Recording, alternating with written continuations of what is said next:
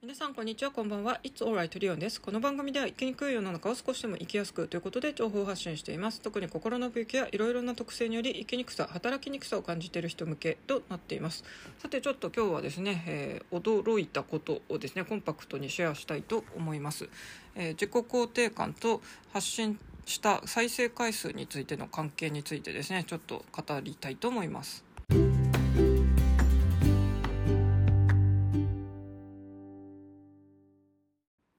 さて今日はですね、まあ、再生回数を気にしないでおこうという本題なんですがその話をするのにですね先にこちらを報告するというちょっと矛盾もしていますが、えー、この「It's Alright」のですね配信なんですけどもなんと再生回数5000回を超えました。ありがとうございます。パパフパフということでですねあの本当に細々とやってきておりますが皆さんのおかげでですね5000回ということで、えー、超えることができました。で特にですねこのアンカーを通じての、まあ、主にですねポッドキャストとか Spotify で流れるこの携帯となっておりますけども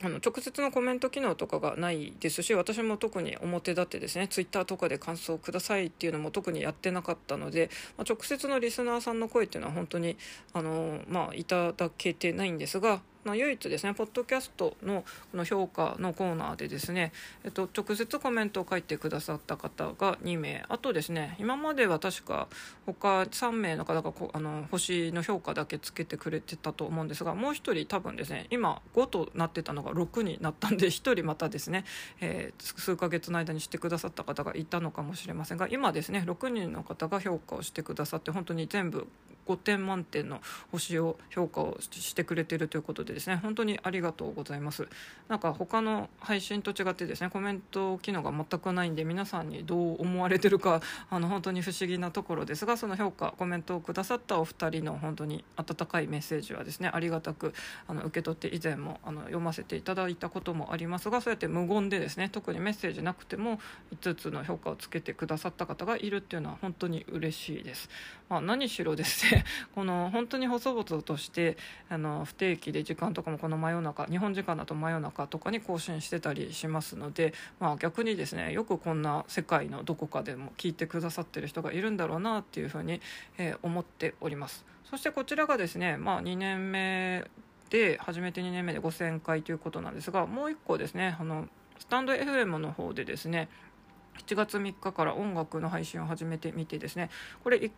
1週間目はですねもう本当に自分でもびっくりでですねあっという間に500回を達成したんですがじゃあ2週目になったら1000回いくかというとそうは問屋が下ろさないってことなんですけどもそれでも何でもですね、えー、今始めてまだ1ヶ月経ってないんですけども今日ですね本当にまた、えーとそちらの方もですね倍の1000を迎えました。1000回再生を迎えましたということで今日はなんとなくですね「えー、It's Alright」の方が5000回ということとあとそっちのですねスタンド FM それのえっ、ー、と番組名は「ミュージックファンタジー」っていうふうに名付けてるんですがそちらの方が1000回ということでなんかとてもキリがいい数字でですね再生回数こう迎えましたってこう本部からですね通知が来て大変嬉しく思っております、まあ、ちょっと「いつオライトのあのリスナーの方にはですね直接そっちの音楽の方は関係ないと思うんですが、まあ、ちょうどキリがいい数字だったのでですね。こちらの方が5000回。でもう一つの別のチャンネルの方がですね1000回ということで本当にですね細々とやり始めておりますが、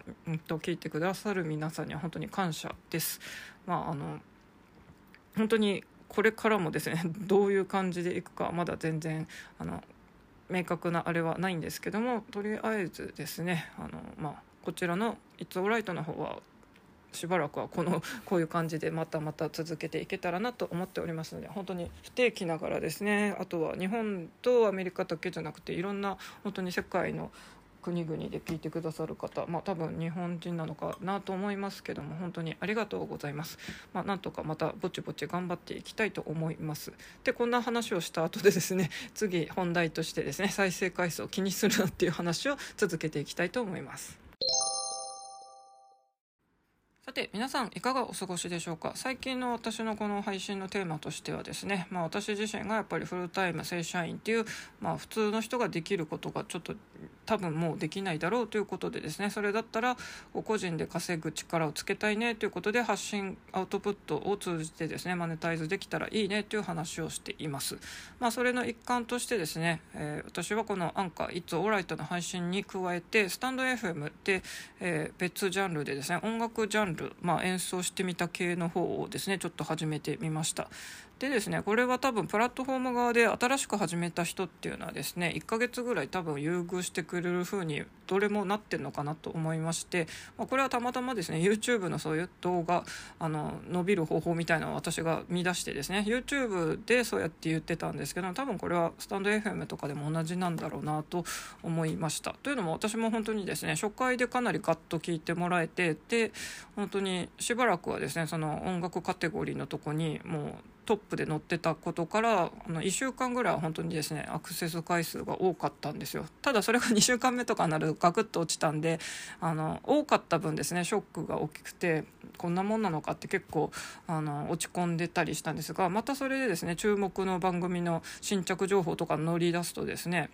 またアクセス数が増えるっていう感じで多分この今日もですね久しぶりにちょっとアップしたらまたそこの注目の新着っていうのは載ってたんであの1ヶ月ぐらいは優遇してもらえるのかなと思います。あとは私はこの「いつオライト」の配信が本当にですね不定期にあの今日も真夜中に収録してますけどもあのそっちのですねスタンド FM の方は割と毎日やってたんで、まあ、特にそうやってですね頻繁に更新してるっていう、まあ、ご祝儀もあるのかですね割とそうやってですね取り上げてもらえるかなと思ってますがそれも1ヶ月なんだろうなということでですね。ですね、えー、思っております、まあ、こんな感じでスタンド FM の方は本当にですね結構再生回数気にしちゃってるんですけどもちょうど YouTube でですねえっと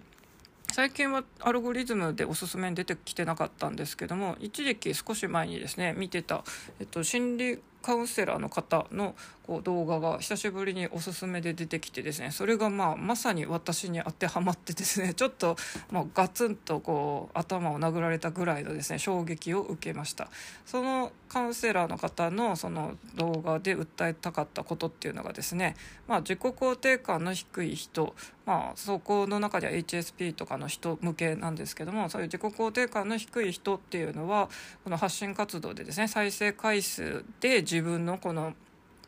価値を決めてないかって言っててもうそれすっごいですね。ぐさっときたんですよ。もうそれ自分じゃんと思ってですね。あの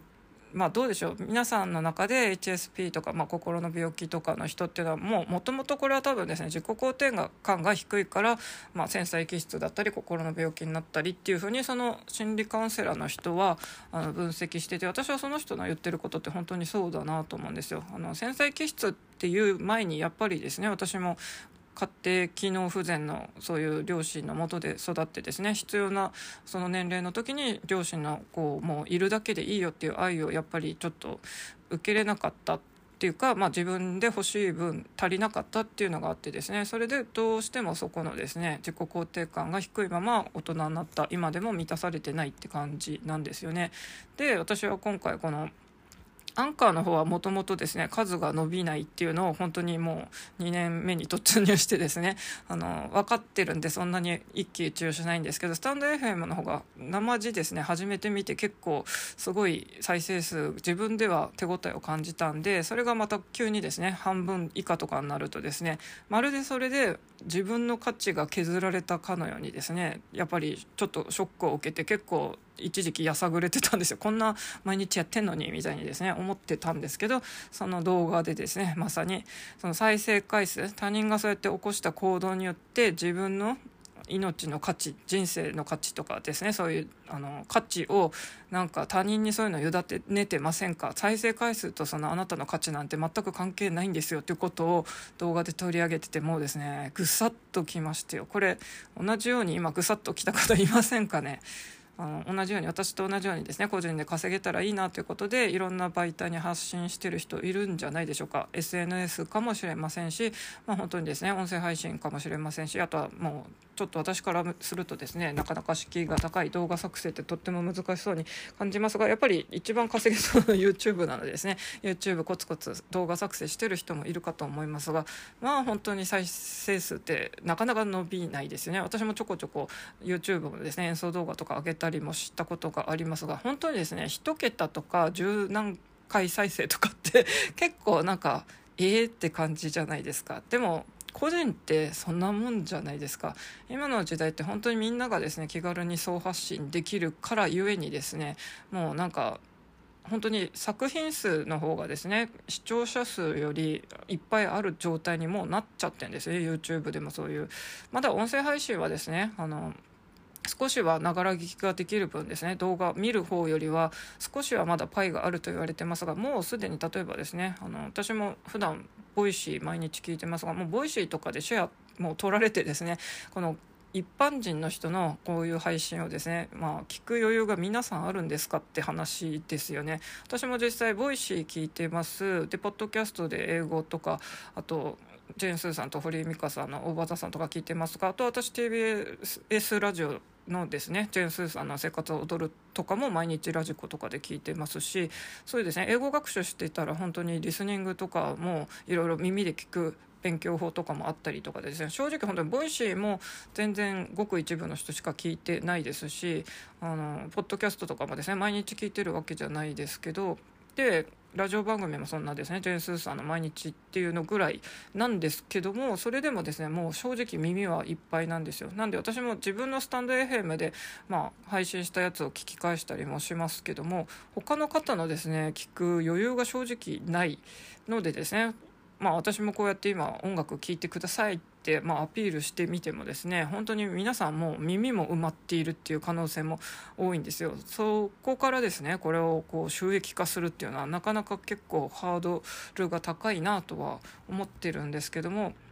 まあそういうですね自分でこうやってコツコツと動画作ったりとかこう番組作ってみたりって言っても思うようにこう反応が得られない再生回数が出ないという数値で出るとやっぱり分かりやすいじゃないですか。で私もそうなんですけどこの自己肯定感が低い自分に自信がなさげな人っていうのはどうしてもそれがもうイコール自分の価値だと思って私も本当にあの再生回数がですねそのスタンド FM でもう200回とかをこう最初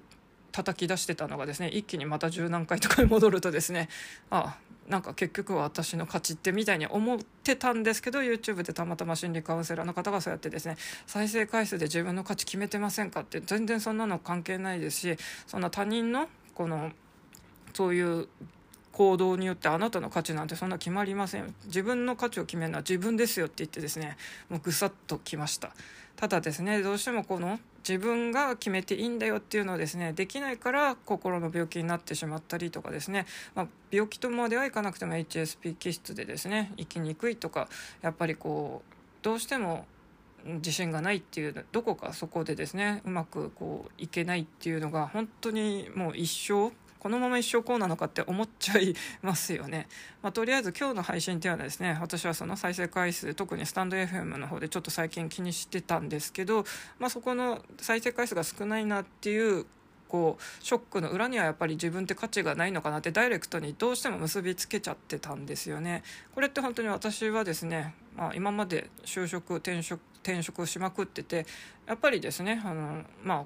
私は結構ちっちゃい塾とかにあの勤めることが多かったんでそういうですねあのベンチャー企業のオーナー兼社長とかがですねあのちょっと私に対して注意をしてきたりするとかですねあとは理不尽なこう怒りをぶつけてくるなんていうともうそこで一気にですねあのあイコール私の存在価値イコールゼロだって見なしちゃってそこでもうですねやりきれなくなって結局私はそれでストレスを受けてですね続けられないっていうことに本当に最近気づいたんですよ。今年に入ってから気づいたんですよね。だからまあ、うまくいかないまま改善しないまま同じことを繰り返してたから私は30回とかですね。全部数えたら本当に私50個ぐらいの仕事の経験があるんですけどで結局1ヶ月2ヶ月とかで最近はもう体調崩しちゃったりもしてたんですけど、まあ、それって多分本当にもう心と体が悲鳴を上げてるってことなんだろうなっていい加減も受け入れなきゃなと思って今年の春あたりからですねちょっとあえてフルタイムのもう仕事をちょっと応募しないで今こう暮らしてみてますが逆を言うと経済的に非常に苦しいということでですね、うん。まあ、難しいですよね。無理してフルタイムで働いたら今度はまた心や体を壊す可能性もあるけど一応まあ東京で一人暮らしはそれだったらできるよね。逆を言うと東京で一人暮らしなのにそういう非正規でですねゆるゆると働いてると今の私のように、えー、家賃がこう支払いが滞っちゃってもう引っ越さなきゃいけないかもみたいなことになるっていうことでですね、まあ、なかなか東京暮らしもハードルが高いなと思っています、まあ、もし同じようにですね私とこう同じ再生回数で一喜一憂してイコール自分の存在価値に結びつけている人は、まあ、そうじゃないっていうことでですね、まあ、私も今それをどうしてもこう同一化しちゃってるんですけども切り離してですね、まあ、それはそれと作った、まあ、そういうものがまあ、たまたまそういう再生回数だったって割り切ってですね。で面白いことにですね今回のこの内容は自信あるぞって思ったものが意外とですね人気が出なくてですね。まあ今日こんなもんかってちょっとまあ変な話ですね。まあそんなにまあこれは再生回数伸びなくてもしゃあないかって割り切ってるものが逆にブインと伸びたりってですね。本当になんかこれ分かんないんですよね。自分がこういいと思ったものも評価されない分ですね。まあいまいちかなと思ったものがぐんと評価されたりって言ってもうこれって本当にですね作り手側がもう想像できないもんなんですよね。だからもう他人からのそういう評価って全く予測もできないのでそこにですね自分の価値基準を合わせちゃうともう他人にそういうのを委ねる。まああのあれですよね「鬼滅の刃」の義勇さんの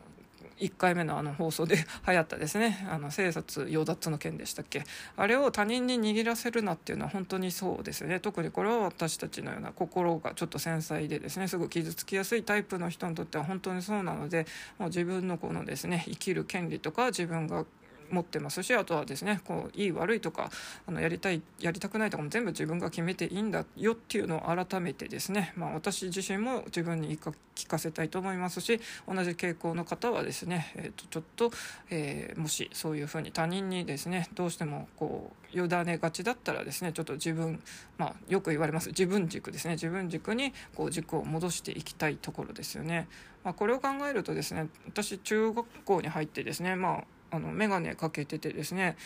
まあ、実際本当に私は勉強好きだったこともあってですねとある変な男子からですね、まあ、ガリ勉はまあいいとしてですね本当に容姿に対してですねひどい言葉を受けてで、まあ、10代の女の子だって傷つきやすいじゃないですか。そういう、まあ、ブスみたいな言葉を面と向かって言われたりしたら、まあ、めっちゃ傷つくじゃないですか。で私もめっちゃ傷ついたり、えー、としたんですよね。まあ、でも例えば今メンタル強めの白川さんっていう漫画も人気ありますけどあれの中でもですねあの白川さんはまあ美人なんでですねあのやっかみでブスとか言われてもあのそれって他人のあなたは私をブスって言うかもしれないけどまあ本当にひろゆきさんのあれですよ。それってあなたの価値基準ですよねっていうことであのあなたが私をブスとみなそうが私は私でそんなあなたは私を評価するほど例えばかっこいいんですかみたいな感じで突っ込んでも心の中でいいわけですよね。なんで、まあ、そういうある意味図太いというかですねあの、まあ、健全といえば健全なんでしょうね。まあ、そういう、まあ、自分軸をずらさないでいくといいっていうことでですね、まあ、ただ私たちのようなこの心の病気になっちゃうほど繊細だったり真面目な人っていうのはそこができないからなっちゃうわけでですね、まあ、あの変な意味ちょっと図太くとかですね。その他人のあの価値基準に、まあ、自分とそれ別に一緒にしなくてもいいよねっていうので本当に心の中でもうひろゆきさんになればいいんですね。それってあなたの感想ですよね。とか あのなんか文句言われたりなんか言われても心の中でつぶやくと。まああの言える状況だったらもう言っちゃってもいいですね。なんか勝手にディスってくるような人。それってあなたの感想ですよね。ってこれ本当に言ったらどうなるんでしょうね。まあ何でもうん、どうなるか分かりませんけどもとりあえずですねあのどうしても他人のことを気にしがちな人っていうのは本当にですね。それよりも自分の価値判断とかを大切にしていきたいっていうのを、まあ、いつもながら自分にも言い聞かせる今回は話でした。まあ、メンタル強めの白川さん白川さんでいいんですね、まあ、あの話もいいっちゃいいんですがただ、まあ、彼女自身がもう美人に描かれてるのでですね、うん、まあ、うん、美人だからいいよねっていうふうにちょっとひねくれたような、うん、感じでも思っちゃいますけどもまあそれでもあの彼女の周りのこのやっかみの嫌味とか言ってくる人っていうのはちょっと確かに性格悪いよねっていうんで、まあ、白川さんのあのちょっと強いメンタルを、えー、私たちもですね 爪の赤じゃないですけども少しは、えー、煎じて見習っていきましょう。大丈夫だよ大丈夫あなたはここにいるだけでいいんだよというわけでそれではまた。